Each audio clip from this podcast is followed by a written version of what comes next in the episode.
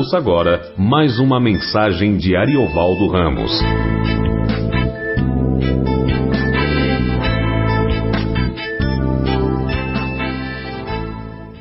Boa noite, graça e paz. Amém.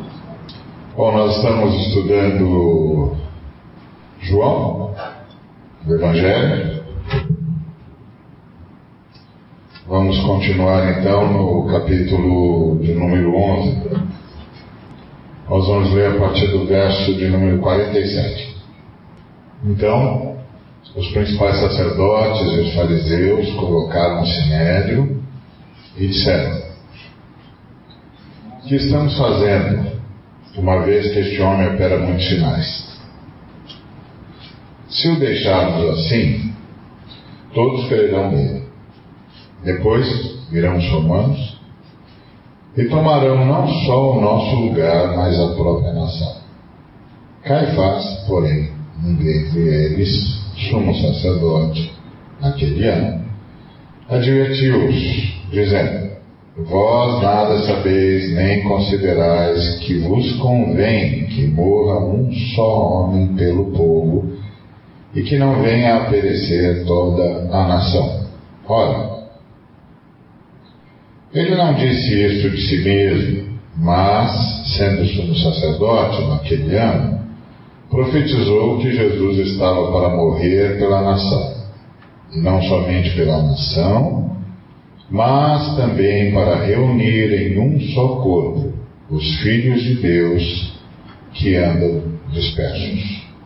Desde aquele dia, resolveram matá-lo de sorte que Jesus já não andava publicamente entre os judeus, mas retirou-se para uma região vizinha ao deserto, para uma cidade chamada Efraim, e ali permaneceu com os discípulos. Obrigado, Pai, por tudo que o Senhor já tem nos abençoado nessa noite, com tua palavra, através da música com testemunhos, com todas as intervenções em que manifestas teu amor, a liberdade que há no teu Santo Espírito, a alegria de sermos teus, a vida de comunidade, a liberdade entre os irmãos, a beleza da comunhão, a leveza da amizade. Muito obrigado, Senhor. Muito obrigado. Que a gente possa aprender com todos esses movimentos para que a gente cada dia mais se dê conta de que somos uma comunidade, teu corpo, soprados pelo teu Espírito, que nisso a leveza, a amizade, a comunhão, a alegria, a liberdade, e nós te agradecemos por isso. Te agradecemos pelos momentos em que podemos partilhar das nossas alegrias, mas também das nossas dores e orarmos uns pelos outros e sermos intercessores. Rogamos por essa nação que precisa muito da tua interferência, da tua misericórdia. E rogamos mais uma vez porque a tua palavra nos alcance ainda mais e que ela nos converta sempre ao teu coração, à tua vontade, de modo que o Senhor seja visto em nós cada, cada vez de uma forma mais pungente, mais profunda e mais libertadora. Que a tua palavra nos alcance pela obra poderosa do, do Senhor, o Espírito Santo e que possamos ser cada dia mais parecidos com o Senhor, Jesus de Nazaré, Cristo, teu Filho e nosso Senhor. Em nome de Jesus oramos, Pai. Amém. Muito bom. É, tudo isso que nós estamos ouvindo aqui do pessoal de Sinédrio tem a ver com o fato de que Jesus havia ressurreto a Lázaro. E depois de quatro dias de sepultamento. Uma proeza nunca vista. E, e como nós já dissemos aqui, uma proeza que, segundo a informação que recebemos da irmã Sônia, é, no seu seminário, quebrava uma lógica judaica. E, então eles estavam todos em polvorosa. Por que, que eles estavam em polvorosa? Porque os fariseus, eles tinham assumido para si a tarefa que eles mesmos se autonomearam para execução, a tarefa de reconhecer e indicar o Messias. Jesus não foi a única pessoa que apareceu naquela época em Israel dizendo que era o Messias. Muitos outros apareceram. É uma época, era uma época marcadamente perceptível. No mundo espiritual isso é muito comum. Quando Deus está para fazer alguma coisa, nós não somos, os profetas de Deus não somos os únicos que percebem. Nós somos os únicos que percebem que Deus vai fazer algo, que tem, que tem um sinal nos céus, que está havendo um movimento no mundo espiritual, que as coisas estão se redesenhando, que há, há forças que a gente antes não percebia se aproximando, que Deus está fazendo alguma coisa. A gente não é o único que percebe, os profetas de Deus não são os únicos que percebem os do adversário também. E o adversário também. Então eles, o adversário imediatamente começa a sua ação de provocar confusão, que é a sua grande, sua grande arte, a arte da prestidigitação, a arte do engano. Então muita gente se, se levantou dizendo seu Messias. Ou seja, isso significa que foi reconhecida a, a, a, a era espiritual que estava começando, que o apóstolo Paulo chama de a plenitude dos tempos. O apóstolo diz, enxergando a plenitude dos tempos. Então, os profetas de Deus não foram os únicos que perceberam a plenitude dos tempos. Simeão, por exemplo, não foi o único que percebeu que tinha alguma coisa acontecendo e foi para o templo esperar o, o, o, Messias. A profetisa Uda não foi a única que percebeu que estava acontecendo alguma coisa e, e, e reconheceu Jesus como o Messias, logo na sua primeira ida ao templo ainda recém-nascido. Muita gente percebeu. Assim como o, os, os é, reis do Oriente que vieram saudar Jesus. Eles nem eram judeus, mas eles perceberam, aconteceu alguma coisa no universo. Aconteceu alguma coisa no mundo. Uma nova estrela surgiu. Tem um sinal no céu. Então, o, as forças do mal também perceberam. E começaram o seu trabalho de, de semear confusão. Os fariseus, então, se auto-nomearam é, os juízes do Messias, ou seja, aqueles que iriam dizer ao povo de Israel: Este é o Messias. Bom, eles desmascararam muitos. Muitos. A gente percebe, por exemplo, vai perceber na fala de Gamaliel, quando os discípulos são levados e o Gamaliel diz: Olha, apareceu Fulano e ele sumiu e com ele os seguidores dele. Mas não vamos atacar os, os discípulos do, de Jesus de Nazaré, porque a gente pode, é, pensando em fazer o bem, nos, nos colocar contra o próprio Deus. Porque provavelmente Gamaliel fazia parte dos fariseus que começaram a pensar com muita, muita seriedade de que Jesus de Nazaré era mesmo o Messias. Jesus dividiu os fariseus. Teve um grupo de fariseus que disse: Ele é o Messias, só pode ser. Entre eles estava Nicodemos, José de Arimateia, e mais tarde a gente percebe que o próprio Gamaliel estava inclinado a considerar a possibilidade de que Jesus de Nazaré era de fato o Messias prometido pelos profetas. E muitos outros fariseus entenderam isso. Porque os sinais de Jesus eram extraordinários. Extraordinários. Era muito difícil não reconhecer que se estava diante de alguém extremamente especial. Extrema, não é especial, é extremamente especial. O, o profeta mais miraculoso que Israel conheceu, que foi Eliseu, que fez o dobro dos milagres de Elias, não, chega nem, não chegava nem perto de Jesus de Nazaré. Jesus de Nazaré era uma profusão de sinais.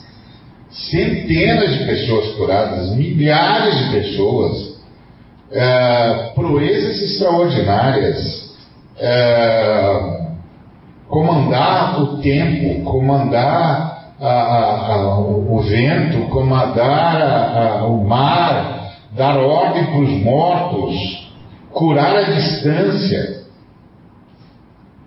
Era impossível não ver. Por isso os fariseus se dividiram. Nicodemos foi lá falar com Jesus. É que como começa, quando como Nicodemos vai falar com Jesus, e isso é, é, é dito logo no início do Evangelho de João, a gente pensa que Nicodemos foi falar com Jesus logo que Jesus começou o seu ministério. Mas você precisa se lembrar sempre que o Evangelho de João conta Jesus em Jerusalém. Jesus em Jerusalém. Por isso, João não tem genealogia. João não está contando a história de Jesus como um biógrafo. Ele está contando a história de Jesus como um teólogo. O que foi que Jesus fez em Jerusalém? E Jesus levou muito tempo para chegar em Jerusalém. Porque Jesus era um estrategista. Quando João foi morto ah, na Judéia, Jesus foi para Galiléia. Na verdade, quando ele soube que o João tinha sido preso, ele saiu da Judéia, foi para Galiléia e esperou a notícia da, da, do que tinha acontecido com João e começou o seu ministério na Galiléia. Ele levou tempo para chegar em Jerusalém. Quando ele chegou em Jerusalém, os galileus já sabiam dele. Os samaritanos já sabiam dele. Porque o encontro de Jesus com a mulher de Samaria foi antes de Jesus começar o ministério dele. Jesus ainda estava na Judéia, ajudando João Batista no ministério de batismo e de arrependimento de João Batista, quando então os fariseus começaram a dizer que Jesus estava batizando mais gente do que João Batista.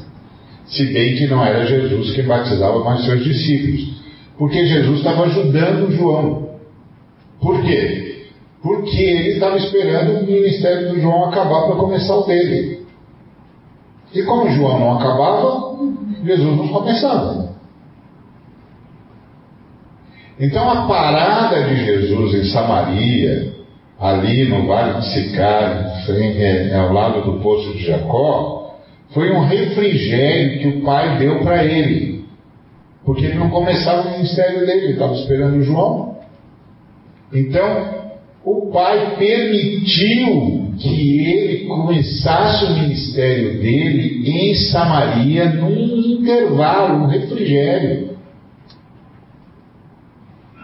E aí, isso significa que Jesus começou o ministério dele fazendo missão, pregando para não-judeus. Porque foi a primeira vez que ele falou que era o Cristo. E é curioso você pensar que ele, pela primeira, a primeira vez que ele falou que era o Cristo, ele não falou entre os judeus, falou entre os samaritanos. Falou enquanto fazia missão. Por isso que o envolvimento missionário é essencial. A igreja que não se envolve na obra missionária não pegou o espírito do Evangelho, não pegou o espírito de Jesus. Porque a primeira coisa que Jesus fez foi missão. Ele pregou aos samaritanos. Porque ele não tinha ainda a autorização do Pai para pregar entre os judeus. Porque ele estava esperando a morte do João Batista, ou João Batista parar, ou João Batista se declarar discípulo de Jesus, como Felipe e André fizeram. Mas João Batista não fazia. João Batista continuou o ministério dele. Então Jesus ficou ajudando João.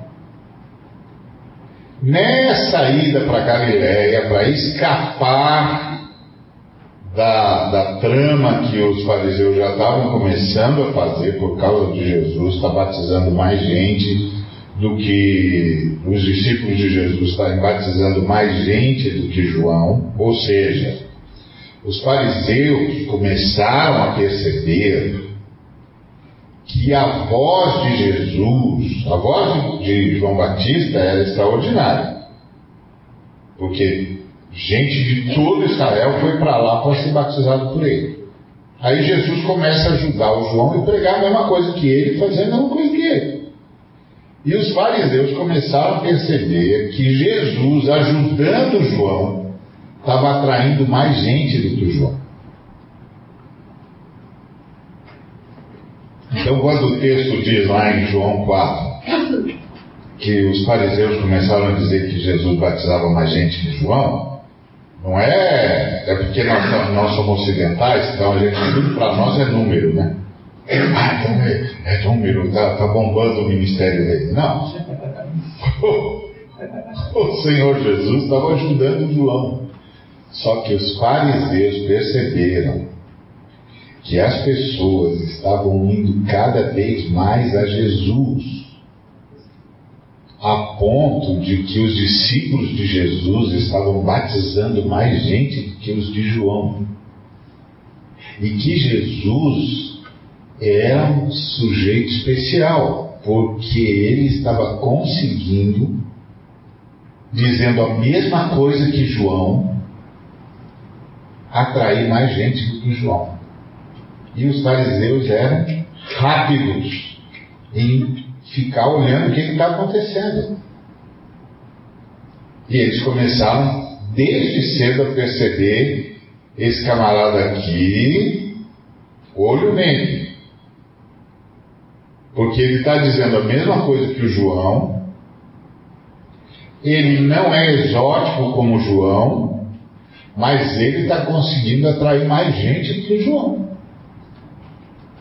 Quando Jesus percebeu que os fariseus estavam fazendo esse tipo de conversa sobre ele, ele decidiu que ia para Galiléia.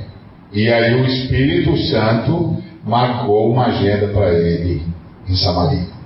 Porque o texto diz: era-lhe necessário atravessar Samaria. E se era-lhe necessário atravessar Samaria, não é uma necessidade geográfica, porque os judeus, quando queriam ir para Galiléia, atravessavam pela Pérea para justamente não ter de cruzar com os samaritanos, que não era exatamente uma coisa confortável. Então o Espírito Santo marcou uma agenda para Jesus. E aí ele encontra a mulher de Samaria, e é um refrigério que o pai dá para ele. Ele começa o ministério dele em Samaria. Porque lá em Samaria, ele diz: Eu sou o Cristo. Não diz para os judeus, mas diz para os samaritanos. Tá certo? Aí, quando João morre, ele começa o ministério dele na Galileia. Aí o ministério dele vai crescendo na Galileia. Porque ele, ele vai para Galileia, vai para começa em Nazaré o ministério dele, depois ah, de começar o ministério dele em Nazaré, ele é rejeitado em Nazaré e ele muda para Cafarnaum. Então ele vai morar, ele é rejeitado, ele é, é expulso de Nazaré e ele vai morar em Cafarnaum, na casa da sogra do Pedro. Certo? Aquela casa que quando você vai em Israel, aqueles que já foram em Israel, estudam sobre Israel, o pessoal diz, casa de Pedro, na verdade era a casa da sogra do Pedro. Porque quando Pedro abandonou tudo para seguir Jesus, abandonou os barcos, abandonou os peixes na grande pescaria e juntamente com ele João uh, e Tiago, eles não tinham onde morar mais. E eles foram todos morar na casa da sogra do, do, do Pedro. Por isso que todos os uh, biógrafos de Jesus fazem questão de é, contar o milagre em que o Senhor cura a sogra do Pedro. Que ninguém sabe o nome dela, ela está só com febre. Jesus entra, pergunta por ela, eles dizem que ela está com febre, ele vai lá, estende a mão, cura com, com o toque da sua mão, ela se levanta e começa a servi-los porque ela que recebeu todo mundo. Porque Jesus foi escorraçado de Nazaré, inclusive pelos seus irmãos. Jesus, a, a, o, o, o, o Diego estava falando de uma família disfuncional, a de Jesus também ficou disfuncional. Os, os irmãos dele o expulsaram. E ele ficou sozinho. E quando a mãe dele chegava com os irmãos, chegava para ofendê-lo, chamá-lo de louco, dizer que ele, que ele uh, tinha abandonado a família, que ele não cuidava mais da, da carpintaria, uh, que ele tinha, que ele não usava o poder dele para o bem da família. A gente não sabe disso porque a gente cresceu em ambiente romano. E os romanos, a partir do século XI, por aí, começaram a endeusar Maria. Não que Maria tivesse problema, Maria é ótima, está tudo certo com ela, mas eles começaram a endeusar Maria por causa dos, dos islâmicos. O Maomé começou no, no, ano de 600 a invadir a Arábia. Depois, os seguidores de Maomé, dois séculos depois, começaram a invadir o Oriente e começaram depois a se, se expandir para o Ocidente, chegaram até Portugal. Todo mundo se lembra disso, que a idade até o século XIII os mouros dominavam todo o sul da Europa é, ibérica.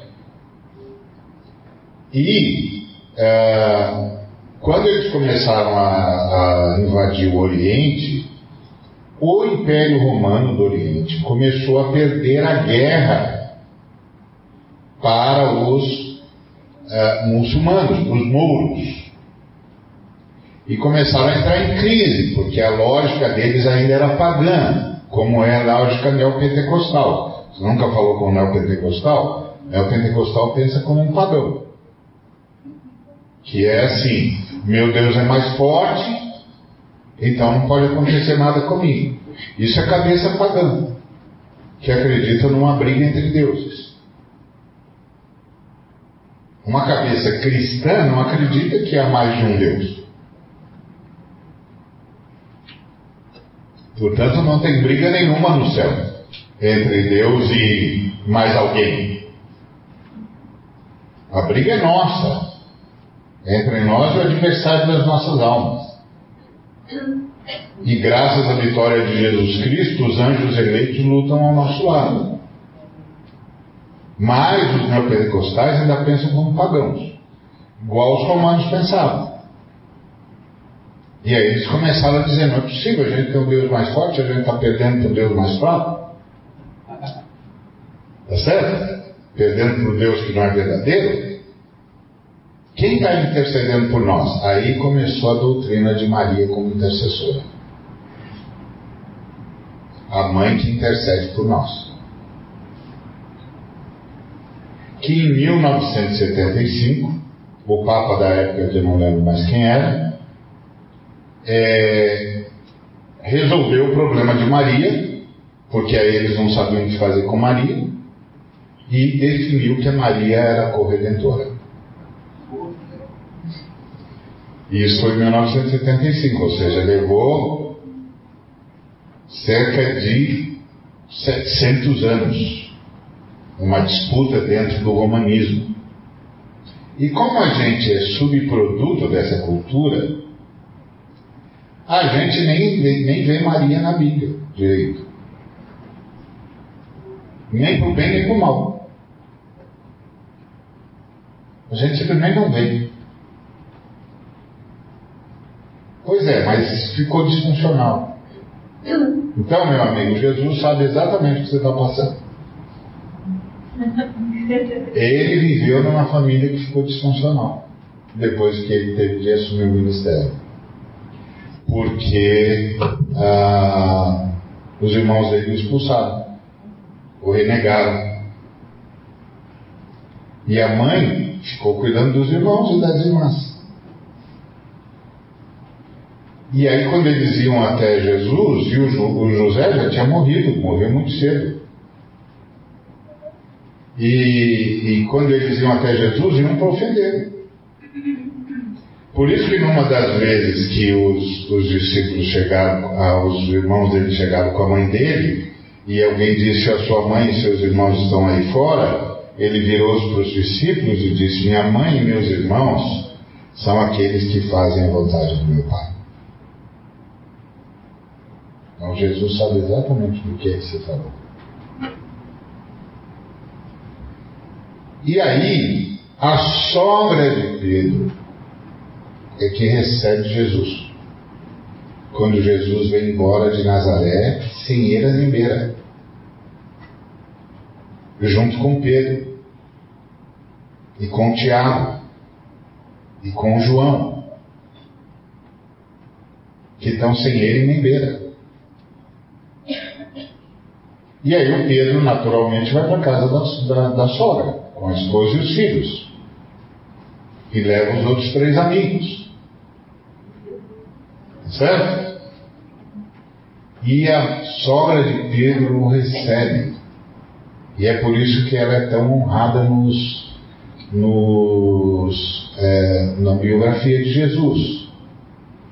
Porque os três sinóticos fazem questão de contar que Jesus curou a sogra de Pedro e que ela se levantou para servi-los. E ali a casa dela se tornou a principal casa da região mais importante que a casa do chefe da sinagoga. Porque ela abrigou Jesus e a casa dela se tornou o quartel-general de Jesus. E milhares de pessoas vêm para a casa de Cafarnaum. Percebe? Por isso que fala que ele está na casa da sogra. É, não sei se é a mesma. Não sei se é a mesma sogra. Mas eu acho que tem uma sogra especial como a de Pedro mesmo, que recebe todos os, os genros e amigos e, e, agregados. Mas eu já ouvi falar de outros tipos de sogra também.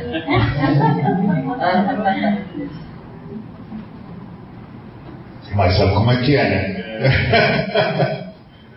então, é, essa, essa situação é que vai construindo Jesus. E aí Jesus de Cafarnaum vai ganhando o seu ministério em toda a Galiléia e Decápolis. Aí ele desce para Jerusalém. Quando ele desce para Jerusalém, começa o Evangelho de João. Que começa, que é escrito para dizer: Deus veio em carne e osso e foi para Jerusalém. E Jerusalém o rejeitou e o matou. E por isso, Jerusalém, Jerusalém, que matas os profetas e apedrejas os que te são enviados. Quantas vezes eu quis abraçar você, como a galinha abraça os seus pintainhos, e você não me permitiu.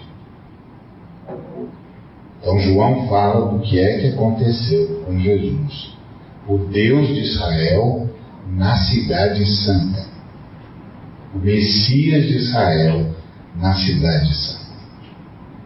Como ele foi rejeitado no lugar onde ele deveria ter sido reconhecido e aclamado, e como ele ressuscitou, lá onde ele foi morto.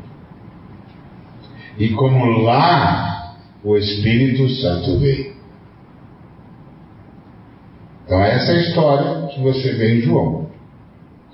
E aí, João vai nos ensinando esses movimentos de Jesus em Jerusalém, como ele entra e sai, entra e sai, entra e sai. Numa dessas suas entradas, o Nicodemos vai lá dizer: Sabemos que és mestre vindo da parte de Deus. Porque ninguém pode fazer os sinais que tu fazes se Deus não estiver com ele.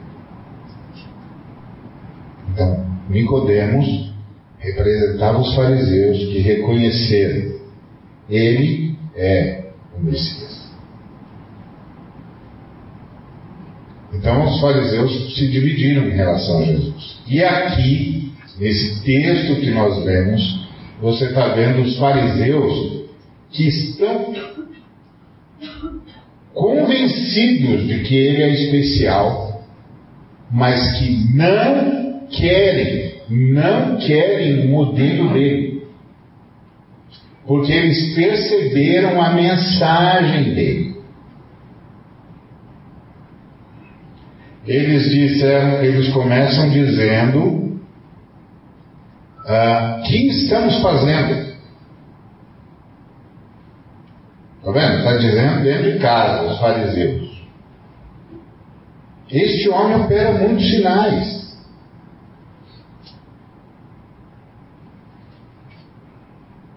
Sinal é a palavra judaica para dizer: este homem faz as obras que a gente espera que o Messias faça. Por isso que quando João Batista mandou os discípulos dele perguntarem para Jesus se era ele mesmo que eles deviam esperar ou devia esperar outro, Jesus respondeu com as obras. Diga para o João o que vocês viram e ouviram.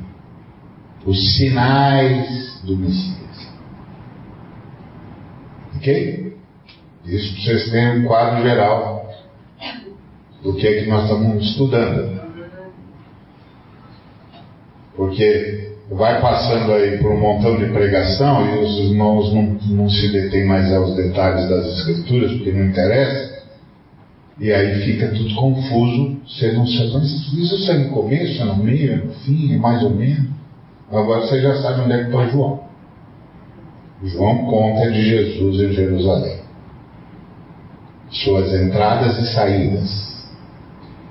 E aí, como os fariseus ficaram de olho nele, porque os sinais dele eram sinais messiânicos. Só o Messias faria o que ele fez que é a fala da mulher samaritana. Lembra que quando eu falei da mulher samaritana, eu disse: essa mulher era brava, teologia boa. A mulher sabia falar. Sabia do que estava falando. Porque ela vira para Jesus e diz: Eu sei que quando vier o Messias, ele nos ensinará todas as coisas. Ou seja, eu sei que tudo é provisório, até que venha o Messias. Porque Jesus começou a dizer que ia mudar tudo. Aí Jesus disse: Eu sou o Messias. Eu estou falando com você. Eu sou o Messias. Fantástico isso. Fantástico. Foi a primeira pessoa que ouviu isso, e na verdade, a, a primeira vez que ele disse isso. Disse para a mulher de Samaria, rejeitada por todo mundo, jogada para escanteio, mal falada, pois para essa mulher ele disse: Eu sou o Cristo. Se você me conhecesse e soubesse o que eu tenho para você, você me pediria. E eu daria a você água viva. Eu sou o Cristo. Fantástico, não é? Então, isso que os fariseus começaram a perceber. Esse cara é diferente. Esse camarada não é igual aos outros, não. Esse camarada, os demônios tremem quando ele chega. Ele não deixa os caras falarem, não, com ele não tem berro, não tem auê. A hora que os demônios se manifestam, ele cala, sai. Que na hora, do jeito que ele fala, acontece. Calado e sai. Eles calam e saem. Não tem auê, não tem festa, não tem gritaria, não tem berro de Satanás aqui. Ele manda calar e sair. E eles simplesmente obedecem. Não discutem, não fazem festa, não esbravejam, não ficam falando aquelas fanfarronices deles. Acabou. Tem muita autoridade aí. E o que ele faz em relação às, às doenças? O que, que, é isso? O camarada cura cego, cego de nascença. As pessoas tocam nele e são curadas. Então os fariseus começaram a ficar preocupados. Eu acho que nós estamos diante do Messias. E um grupo deles disse: é ele mesmo liderados provavelmente por Nicodemos, a quem Jesus disse: Você está olhando para os sinais que eu faço, mas você ainda não viu o meu sinal. O meu sinal não é esse. Esses sinais miraculosos é só para que vocês saibam quem eu sou. Mas o meu sinal não é este. Assim como Moisés levantou a serpente no deserto, o Filho do Homem será levantado. Neste dia, você verá o meu sinal, porque eu atrairei todos a mim. É outro nível. Provavelmente foi o que Nicodemos viu quando olhou para a cruz. Ele foi levantado como a serpente no. Pelas suas pisaduras fomos curados. Eles não estavam prontos para isso. Por isso que esses fariseus disseram, escute, se a gente deixar esse camarada solto, as pessoas vão crer nele, mas é impossível não crer nele. Essa é a lógica, é impossível não crer nele. Ele opera muitos sinais. Todos crerão nele. Ele está dizendo, muitos já creem, se a gente deixar ele continuar, todos crerão. Ou seja, eles não estão dizendo que ele não é o Messias. Eles estão dizendo: nós não queremos o Messias. Nós não queremos o Messias. Porque se for ele, os romanos vão tirar o que a gente tem e vão acabar com a nossa nação. Fizeram uma escolha. Os neopentecostais também são assim. Um dia desse eu ouvi dizer que um dos grandes líderes neopentecostais, quando alguém falou para ele da volta de Cristo, ele disse: Ah, espero que Cristo demore um pouco mais, porque agora eu estou bem.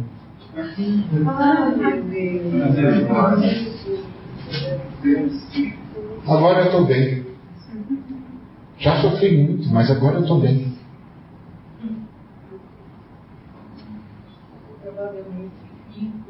Não, rico sou eu, né? Ele tem coleção de carro importado. Tem dois aviões. Dois helicópteros. Não, rico, rico somos nós aqui. Ele é. Ele coleciona carro importado. Com detalhe esporte. Ferrari, Porsche, Z4. Então agora ele está bem. E ele disse: Já sofri muito.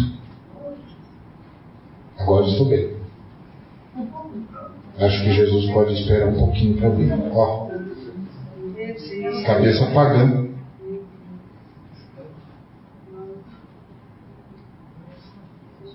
Cabeça falando. E aí, eles estão fechando com o seu conforto.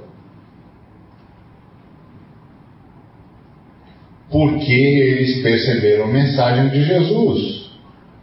Esse camarada não vai liderar ninguém contra o Império Romano. Ele não veio para enfrentar os romanos. Eu já disse para vocês que eu vi uma vez um artigo de um rabino que disse que se ele tivesse lá em Jerusalém, na época da crucificação de Cristo, ele teria votado pela crucificação também. E ele disse, porque Jesus de Nazaré ia acabar com o Estado de Israel. Jesus de Nazaré ia transformar a gente em missionário porque Jesus de Nazaré tinha uma visão universal. Ele queria o mundo todo, ele não queria os judeus, ele queria o mundo todo. E ele não pensava como nós, porque nós não tínhamos nada contra ter o mundo todo, desde que o mundo todo nos servisse e serviço ao nosso Deus através de nós. Mas Jesus de Nazaré acreditava que todos os homens são iguais e que Deus é Pai de todos e que Ele veio buscar todos. Ele queria o mundo inteiro. Ele ia acabar com o Estado de Israel e ia nos tornar missionários, e ia nos espalhar pelo mundo todo para chamar todos os homens a Ele. Aí ele disse: se eu estivesse lá, eu também teria preferido o Estado de Israel. Então, esse é o tipo de cara que ele não, não é que ele, ele não, não sabia. Não, eu sei. Mas eu não quero.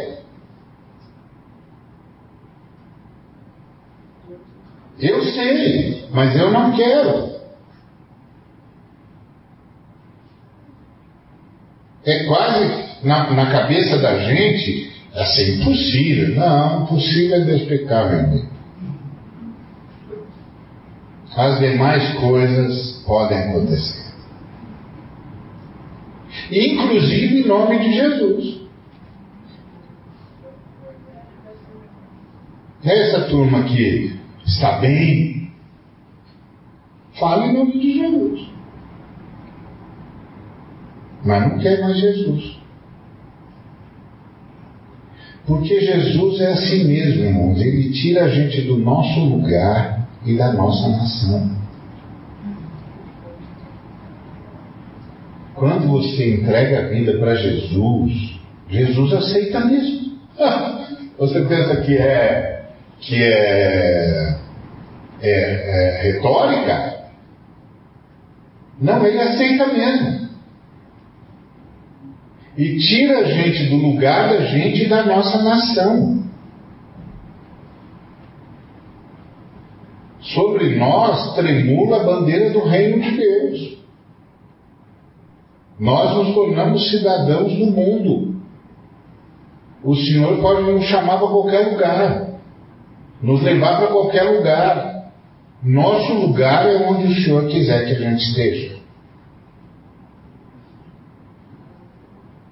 Nós não temos. A gente continua amando a nossa nação, eu amo a minha, como você ama também, que é o bem da nação, mas acima das nossas bandeiras nacionais está a bandeira do Senhor, do Senhor Jesus, a bandeira do reino de Deus. Nosso lugar é onde o Senhor nos puser. Nosso lugar é onde o Senhor nos levar. Sempre assim. Quando eu estava em Portugal e estava lá trabalhando com a implantação da igreja, tinha uns missionários brasileiros que eles tinham é, TV brasileira, recebiam um jornal brasileiro, revista brasileira e tal. E eu não tinha nada disso. Não é que eu não pudesse pagar, até podia mais do que eles, porque eu estava numa condição muito boa, porque eu era me, eu me, me autossustentava lá, eu era consultor de empresas, então eu era um, um profissional em missão. É, mas eu não tinha nada disso. Eu só assistia uh, os TVs portuguesas e só lia os jornais portugueses e as revistas portuguesas. E aí eles diziam, mas você, você deixou de ser brasileiro? No dia que eu saí de lá, meu amigo. No dia que eu saí de lá. Eu vim em missão. Eu não vim aqui para lembrar que eu sou brasileiro. Eu não vim aqui para saber notícia do, notícia do Brasil. Para saber notícia do Brasil, eu ficava lá. Eu vim aqui para anunciar o Evangelho para esse povo. Então eu vou aprender a pensar como eles.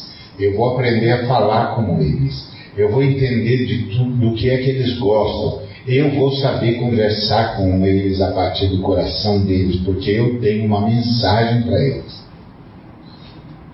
Quando o Senhor me mandar de volta para o meu país, se Ele mandar, eu volto a ser o cara que se preocupa com a nação. Agora eu estou aqui, porque o Senhor me mandou vir. Então, essa é a lógica. Nós somos cidadãos do mundo. Se o senhor disser para a gente, ok, agora preciso de você na China, você virou chinês.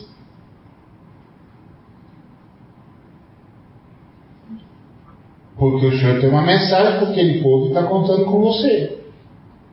O Jesus faz isso mesmo, ele tira a gente do nosso lugar e da nossa nação.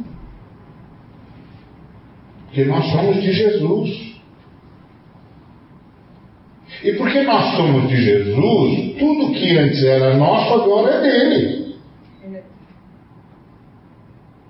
E toda posição que a gente julgava ter, agora é posição missionária. Então você tem o seu negócio, você não tem mais o seu negócio. Agora você é um missionário no negócio que você deu para Jesus e Jesus manteve você administrando. E agora você administra como missionário. Você tem que transformar esse negócio num negócio do reino. Porque você saiu do seu lugar e da sua nação. Agora você é súdito do reino de Deus e tudo que você chamava de nosso agora é dele. Tudo que você chamava de meu agora é dele.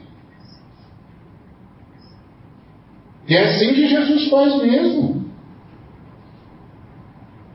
Só os pagãos pensam num Deus que vem para resolver os meus negócios. Que negócio?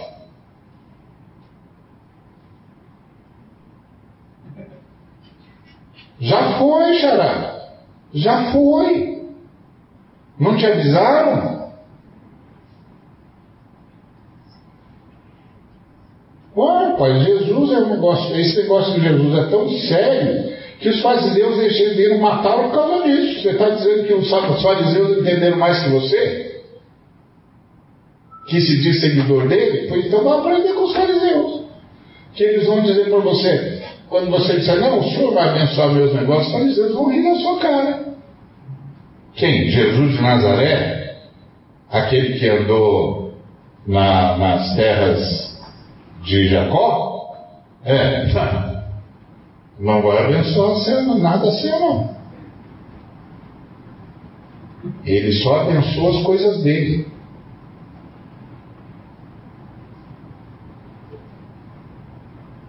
Ele tem uma visão de Deus.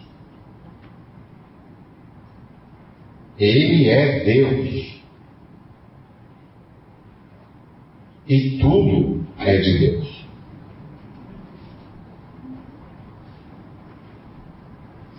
Então, tiveram a notícia errada.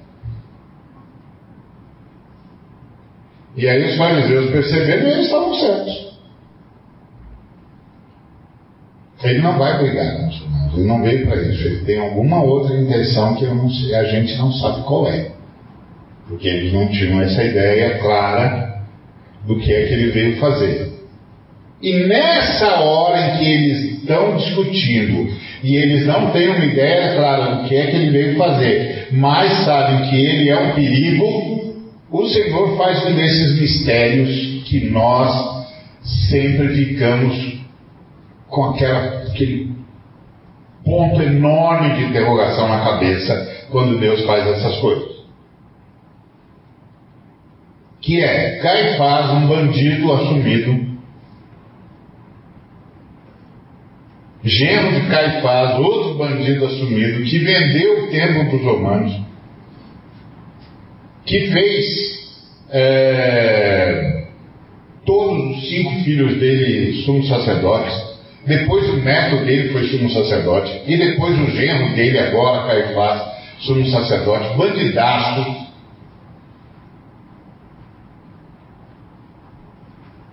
Aí está lá o Caifás, bandidaço. Mas profetiza. Caifás, porém, um deles, sumo sacerdote, é, profetiza. E é muito interessante, porque isso aqui não é uma.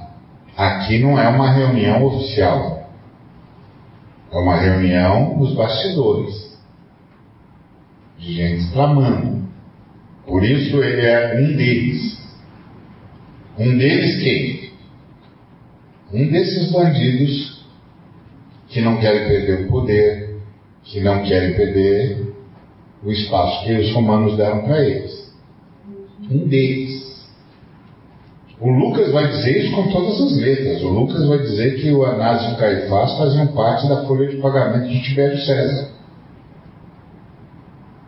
Capítulo 3, versículo 1. Tibério César, imperador de Roma. Pôncio Pilatos, governador de Judéia, Bisânias, governador de Traconides e Tureia, Filipe, governador da Cesareia, Herodes, governador da Galiléia, Anás e Caifás eram sumos sacerdotes quando veio a palavra de Deus a João no deserto. O Lucas dá nome aos bois folha de pagamento do Tibério César. Mas ele está na posição de sumo sacerdote naquele ano. É impressionante esse zelo que Deus tem pela liturgia. Não, não é essa liturgia que, você, que é ordem de culto, não. Essa liturgia, agora vamos ficar em pé, agora vamos ficar sentados, agora todo mundo fala. Não, não. Liturgia é como a gente faz para entrar na presença de Deus. Todo os, o, todos os escritos de Moisés são escritos litúrgicos e depois dos profetas. Por que litúrgicos? Porque eles nos ensinam como é que a gente entra na presença de Deus. Como que a gente entra na presença de Deus? Entra de qualquer jeito? Entra chutando o balde? Entra como? Como é que a gente faz para entrar na presença de Deus e sair de lá vivo?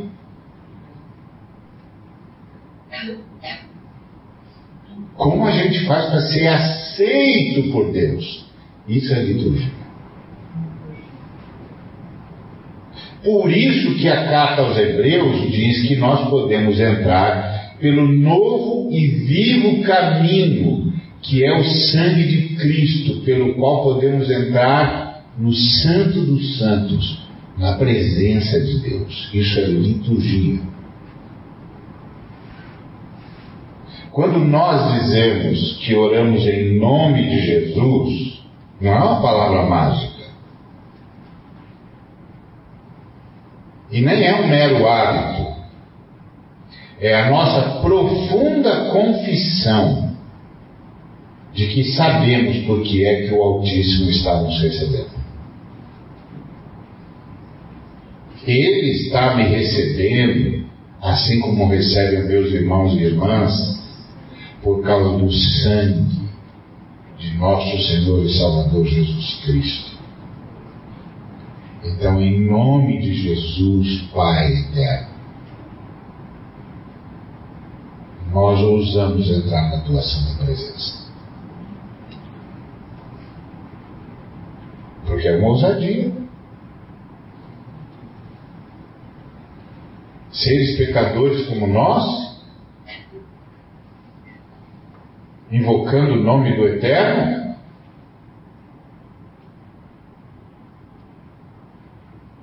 Elohim Madonai. Senhor do universo. Como você entra na presença da unidade divina assim?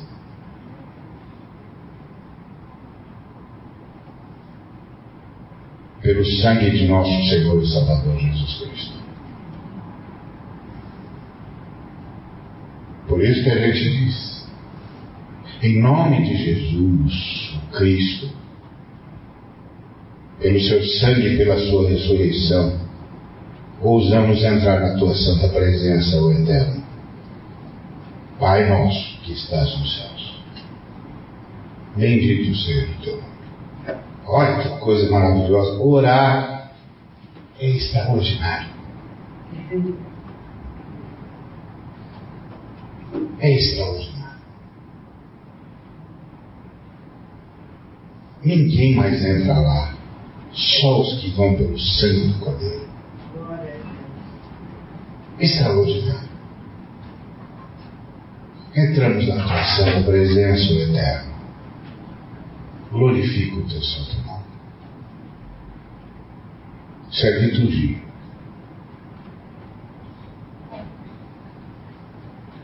E Deus leva isso a sério.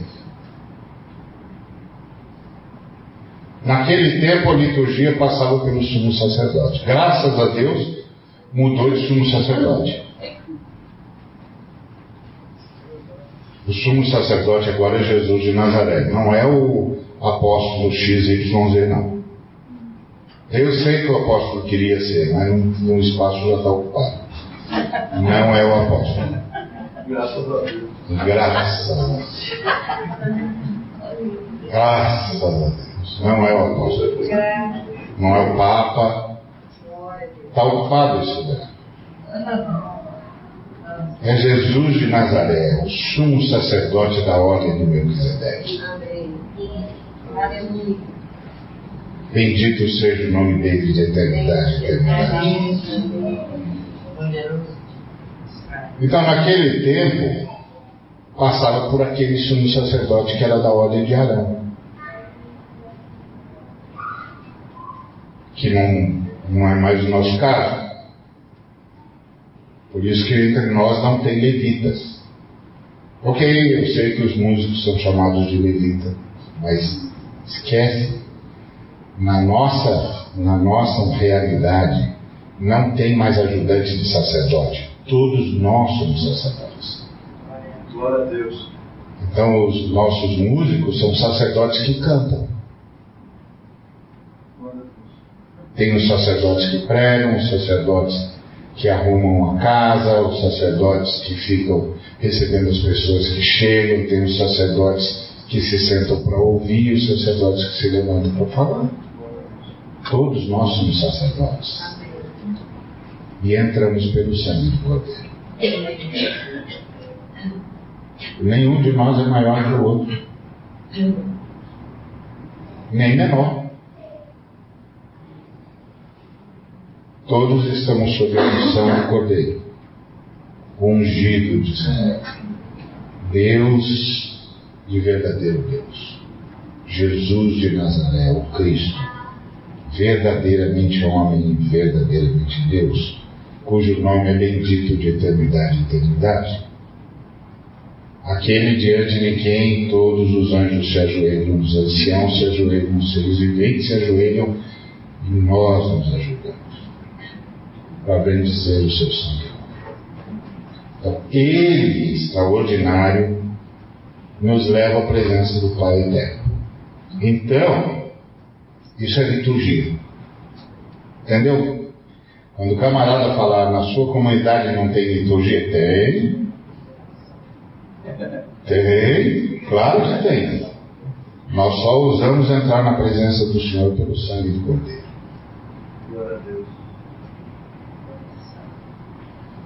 Você nunca vai encontrar nenhum de nós dizendo, ó oh, Senhor, porque eu tenho sido um servo legal, eu estou te falando. Não, na nossa comunidade tem liturgia. Nenhum de nós ousa entrar na presença do Eterno, senão pelo sangue do Cordeiro. Cantamos pelo sangue do Cordeiro. Oferecemos louvores pelo sangue do Cordeiro. Nós sabemos de liturgia. Isso é liturgia. Então você vê que o Senhor leva isso a sério, porque naquele ano era o turno de Caifás. E aí o Senhor trouxe uma profecia através dele. Essas coisas que me admiram sempre no Senhor. Por isso que a ira do homem não produz a justiça de Deus. Porque Deus tem o seu próprio caminho.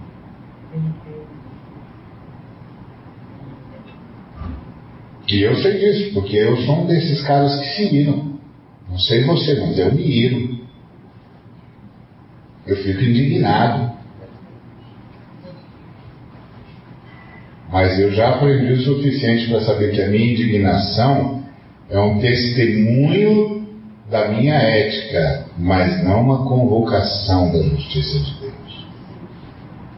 A justiça de Deus vem segundo a sua soberania, a sua sabedoria, a sua eternidade. Bendito seja o nome do Senhor. O Senhor está no seu santo templo e reina absoluto no seu trono soberano de eternidade e eternidade.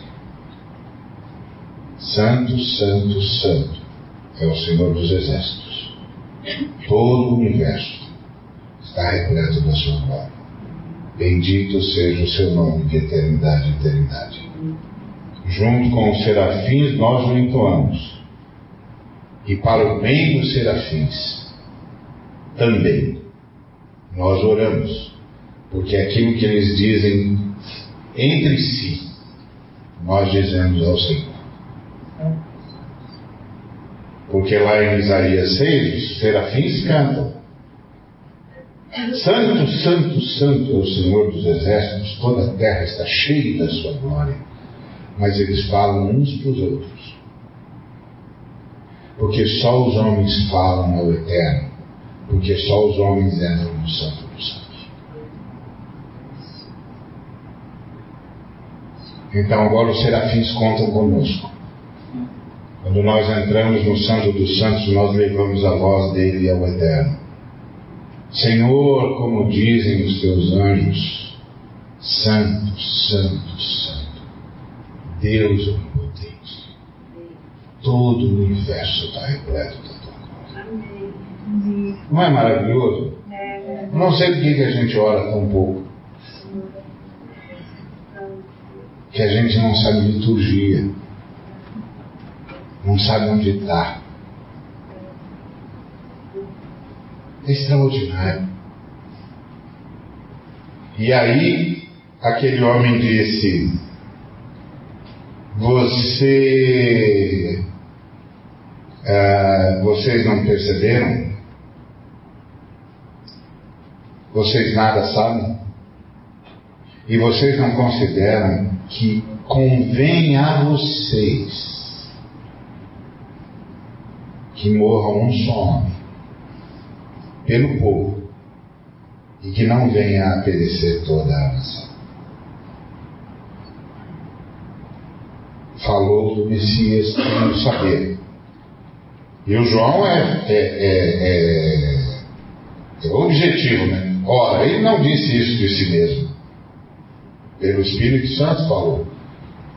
Mas sendo sumo sacerdote, naquele ano, profetizou que Jesus estava morrendo pela nação. E não somente pela nação,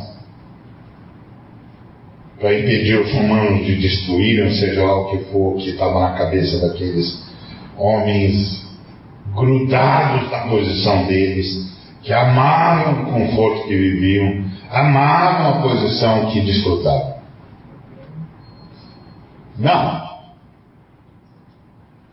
Não apenas para morrer pela nação, não somente pela nação, mas para reunir um só corpo os filhos de Deus que andam dispersos.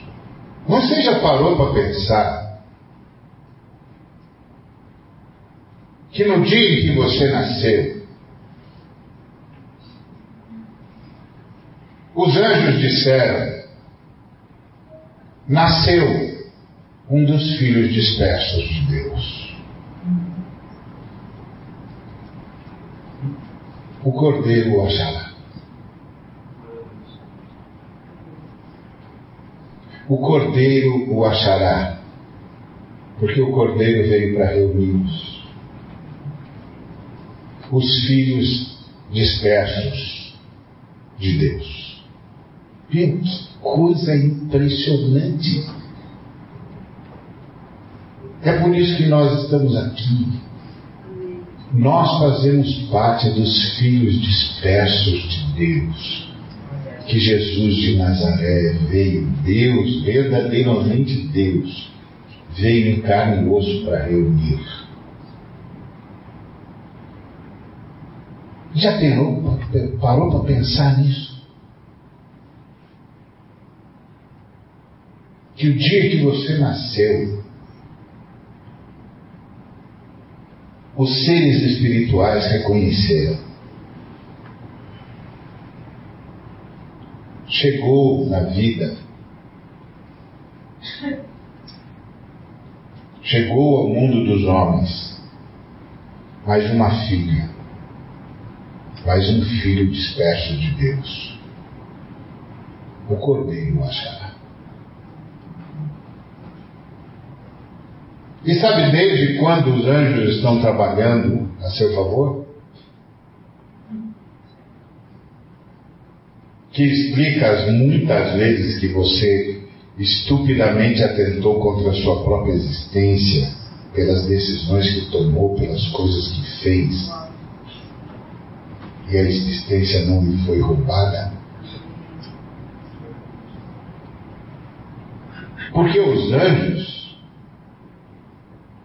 não são anjos, não são seres ministradores aos que foram salvos, mas aos que hão de herdar a salvação.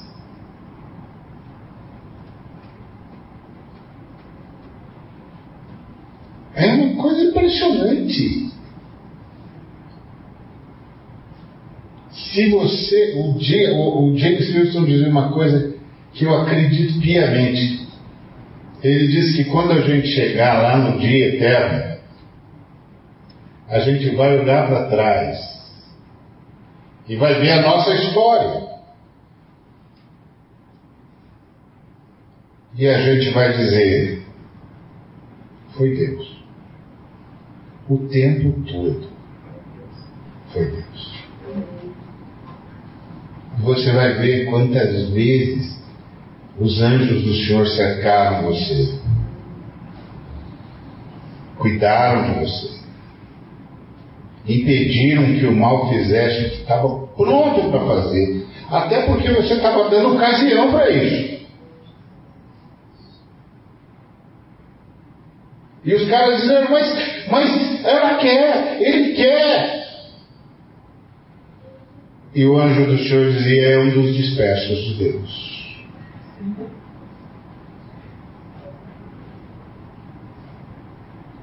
Ele ainda não foi achado, ela ainda não foi achada, mas será. E eu estou aqui para garantir isso.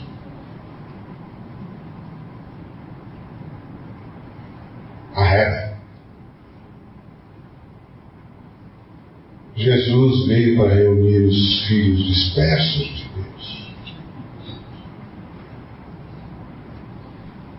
Você.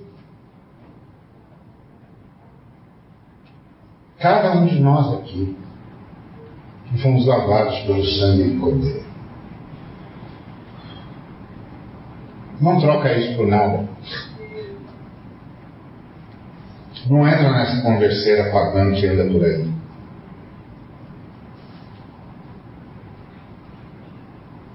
E não reduza isso a ganhar um salário mais alto. Ou a trocar um carro. Você não tem ideia de quanto você custou.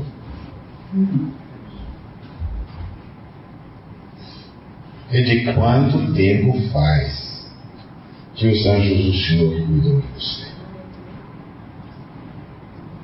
Eles devem ter sido os caras que eram mais felizes quando você entregou a vida para Jesus. Ufa! Graças a Deus, uau! Esse cara deu muito trabalho, tá doido, ainda bem. Uh! Chegou, chegou o dia. O cordeiro o achou. Fazem festa, a Bíblia diz. Uau! Ufa! Até que enfim, olha, vou te contar, um hein, meu amigo? Um hein, minha amiga? Agora entra no Santo dos Santos, fica lá, pelo amor de Deus, fica lá. Esquece o que passou, não fica olhando para trás, não se lembra de mais nada. Não volta lá onde você, da onde você saiu. Fica aí, rapaz. Fica aí, moça. Não sai aí. Deu muito trabalho cuidar de você até você chegar aqui. Os filhos dispersos, querido. Os filhos dispersos de Deus. Que, que expressão maravilhosa essa do João. Não somente pela nação, mas também para reunir em um só corpo os filhos de Deus que andam dispersos. E isso significa, meu irmão e irmã, que Deus nunca olhou para você de outro jeito. Ele sempre olhou para você como quem olha para o filho, a filha Só que você e eu estávamos dispersos.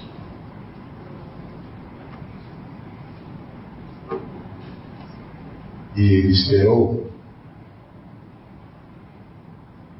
cuidou de nós, e o, o Senhor, o Espírito Santo veio trabalhando, trabalhando, trabalhando.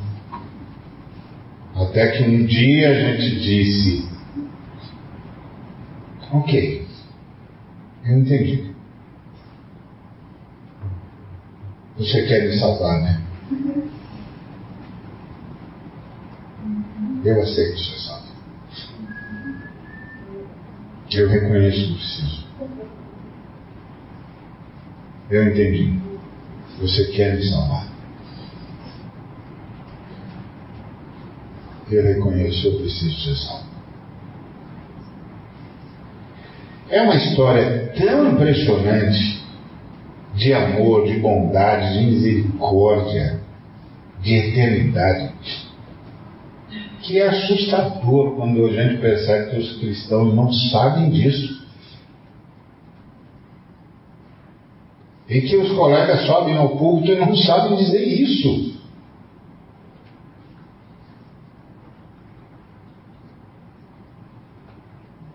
Olha que quadro extraordinário esse que o João pintou para nós.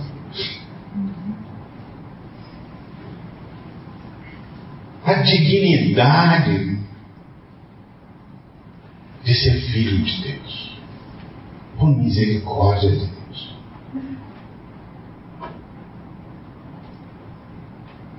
Não só pela nação, mas também para reunir em um só corpo os filhos de Deus que andam dispersos. Que coisa linda, que expressão extraordinária, que bondade, que misericórdia, que sacrifício. Nunca, jamais permita que o adversário faça você pensar menos do que isso. Ele vai dizer que você não é legal, que você não está legal, que só você, que ninguém acha você legal, que você, olha como você está. Nunca, nunca, sob hipótese alguma, deu ouvidos a essa voz do engano.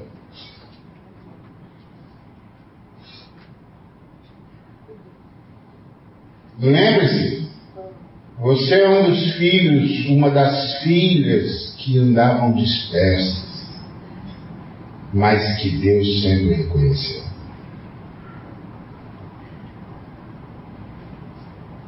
Sempre.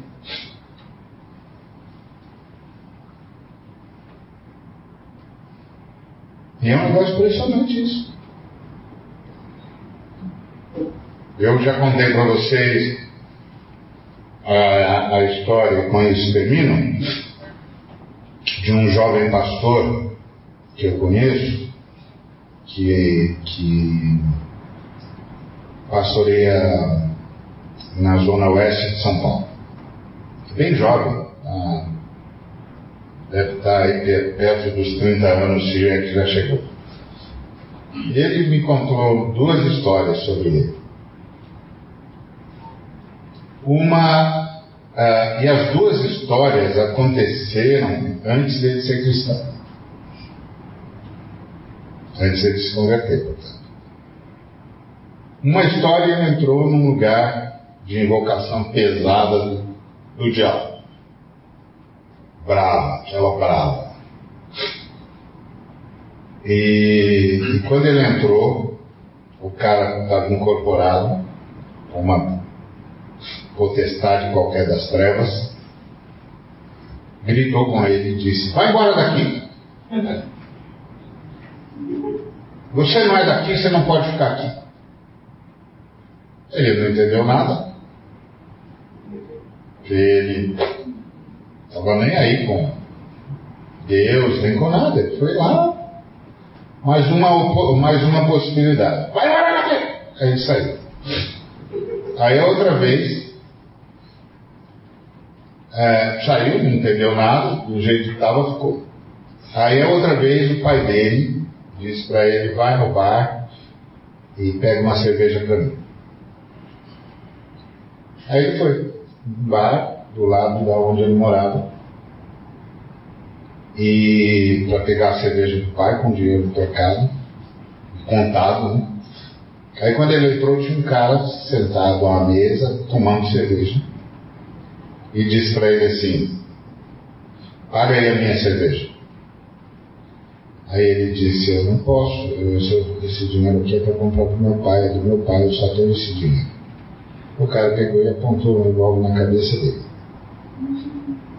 Ele disse, paga a minha cerveja. Nisso que ele estava assim, um homem entrou, sentou-se ao lado do cara que estava com a arma apontada para ele, pôs a mão na mão do camarada, que estava a mão armada, trouxe a mão dele para a mesa, olhou para ele e disse assim: Você está ameaçando meu amigo? Ele virou para ele e disse: Você já não ouviu que não é para você andar em qualquer lugar? Volta. Você já, já não ouviu que não é para você ficar andando em qualquer lugar? Volta para sua casa.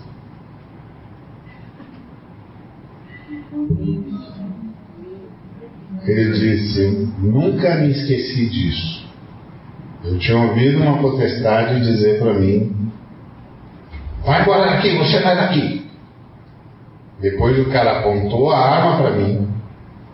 Um outro camarada que eu não sei quem era entrou no bar, sentou ao lado do cara, pôs a mão na, na, na mão que estava com um revólver trouxe a mão do cara pra, sobre a mesa, olhou para ele e disse: Você está ameaçando o meu amigo? E aí virou para mim e disse: Você já não ouviu que não é para andar em qualquer lugar? Vai para casa. Não só pela nação,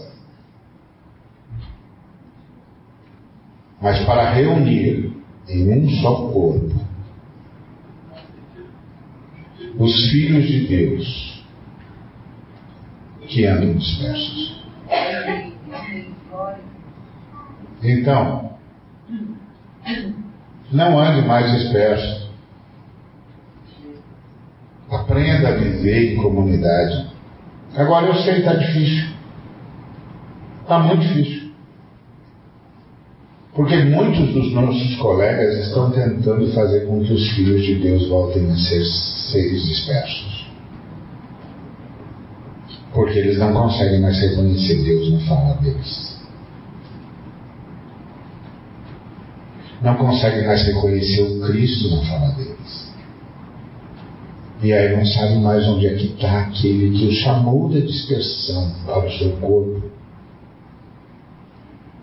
Eu espero que na nossa comunidade a gente nunca confunda a voz do Cordeiro com qualquer outra coisa. Porque Ele nos chamou para não andarmos mais dispersos, mas para sermos uma comunidade, corpo de Cristo, aqueles por meio de quem Cristo toca a sua criação.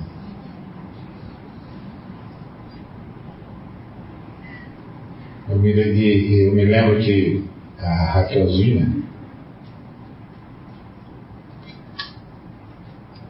Eu tenho uma filha Raquel e a Raquel Daniel, que eu também, que eu também tenho como filha. Então eu, eu me dou bem com a Raquel. um dia a, a Raquel Ramos pediu para eu comprar para ela um hamster. Comprei. Foi um, uma briga em casa, mas eu comprei. Aí o camarada disse para ela assim, ó, o hamster vive um ano, esse hamster aqui. Ela disse, há um ano só. Eu falei, não filho, fica tranquilo, lá em casa ele vai viver mais tempo. Aí ela disse, por que, pai? Eu falei, porque onde Deus impera, os animais vivem mais tempo. Eles sobrevivem mais do que os outros animais. Eles não ficam em crise. Eles vivem bem. Eles não, não são atormentados. Ela falou, é assim, pai? Eu falei, é, filho, você vai ver. E, e o animal viveu mais de dois anos. Morreu porque a, a, a sogra foi fazer uma fritura e trancou toda a casa e. Enfim, como diz o Flavião, tem de tudo. Aí, aí não, o bichinho era prova de tudo, menos a isso. aí não deu certo, aí ele não aguentou o, o, a fritura e, e, o ar encharcado de, de coisa e morreu asfixiado. Triste, minha filha chorou muito. Eu disse, é, bom, aí também, aí, aí os anjos não podem fazer nada. aí os anjos lidam bem com seres espirituais, com seres humanos eles assistem.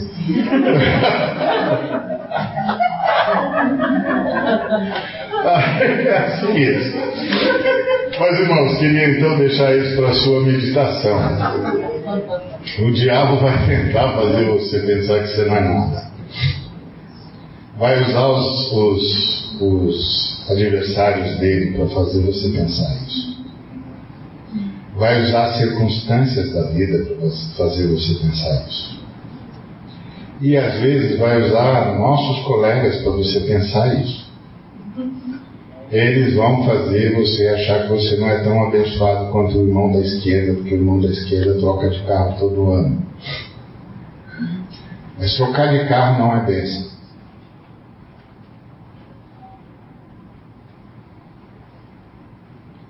Essas coisas que o diabo também pode fazer não são bênçãos.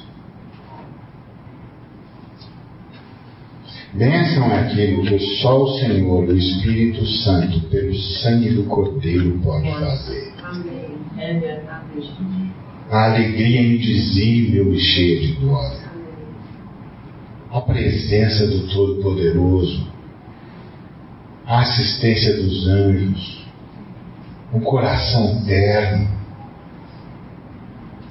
um desejo irresistível de fazer o bem,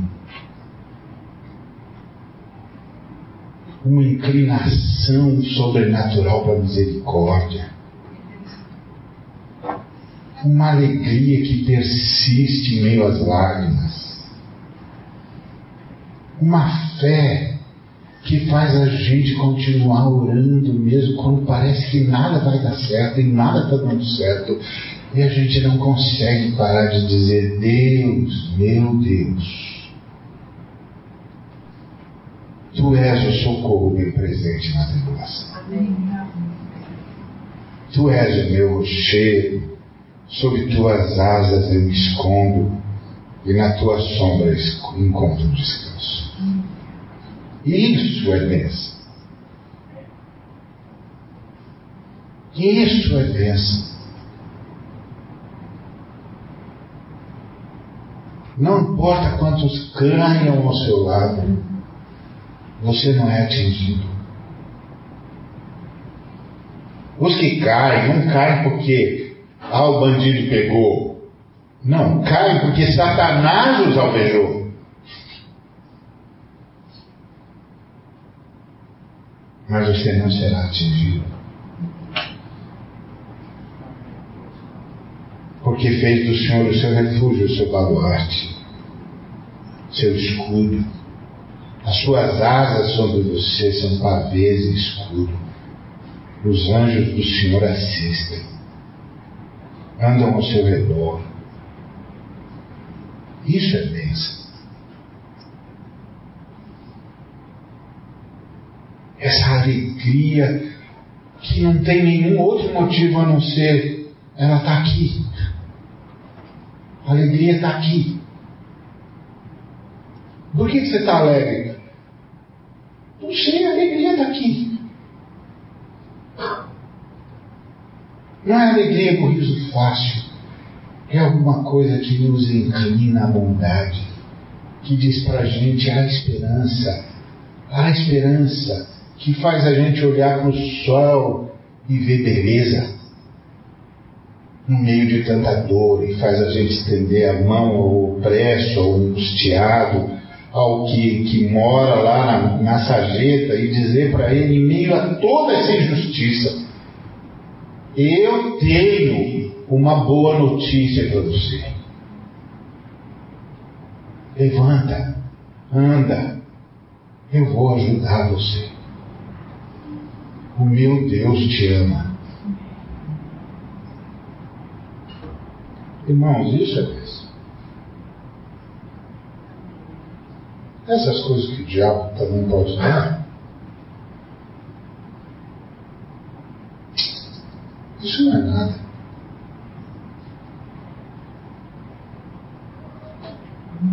Nós somos os filhos de Deus que antes estávamos dispersos. O Cordeiro nos reuniu. Bendito seja o nome do Cordeiro de eternidade em eternidade. Que o seu nome seja honrado e glorificado sempre. E que nós não nos cansemos de vivê-lo e de anunciá-lo, até que todo joelho se dobre e toda língua confesse: Jesus Cristo é o Senhor. Para a glória de Deus, Pai. Obrigado, Senhor, por tão grande salvação. Obrigado pela assistência dos anjos eleitos, obrigado pela presença poderosa, extraordinária do Espírito Santo, o Senhor em nós. Obrigado, Senhor Jesus, por teres permitido que pudéssemos ser habitados pelo Senhor, o Espírito Santo. Obrigado, Pai. Obrigado, Pai. Obrigado, Pai. Bendito seja o teu santo nome, de eternidade eternidade. Junto e em nome de todas as tuas criaturas, nós te adoramos na beleza da tua santidade e nós te agradecemos. Rogamos que o teu amor, tua unidade nos envolva sempre e que nós nos amemos como o Senhor se ama no Pai, no Filho e no Espírito Santo, esse amor que une a Trindade, que Ele também nos une. Pai querido,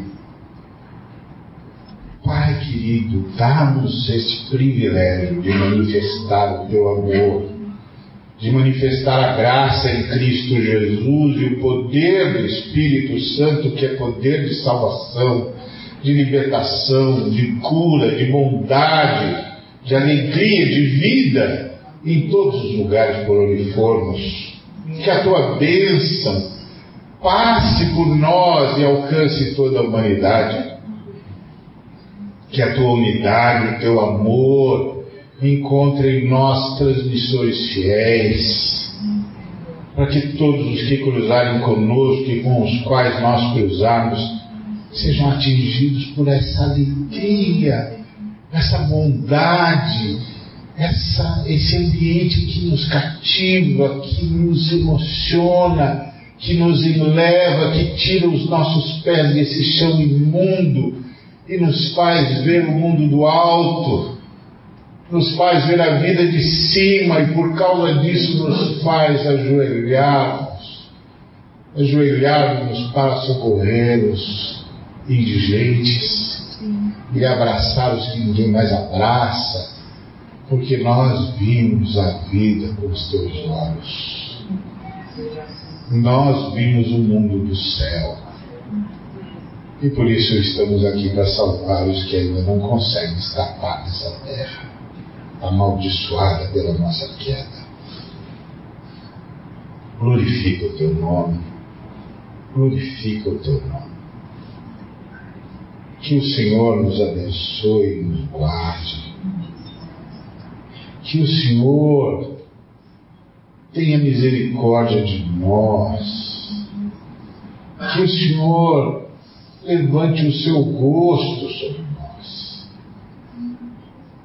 Que o Senhor faça brilhar sobre nós o seu rosto. E nos dê a paz.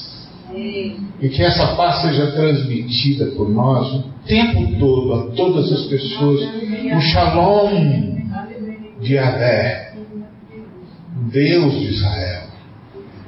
Deus e Pai de nosso Senhor Jesus Cristo, e Yehoshua, a salvação de Yahvé, que veio reunir os filhos de Deus que estavam dispersos. Que a graça de nosso Senhor e Salvador Jesus Cristo, que o amor que une Deus e que Deus é, é a comunhão do Senhor e o Espírito Santo seja com cada um dos irmãos e irmãs e com toda a igreja de Deus, e que a igreja de Deus esparrame isso a todos, em todos os lugares do mundo, hoje e para todos sempre. Amém. Amém. Bendito seja o nome do Senhor. Amém. Amém.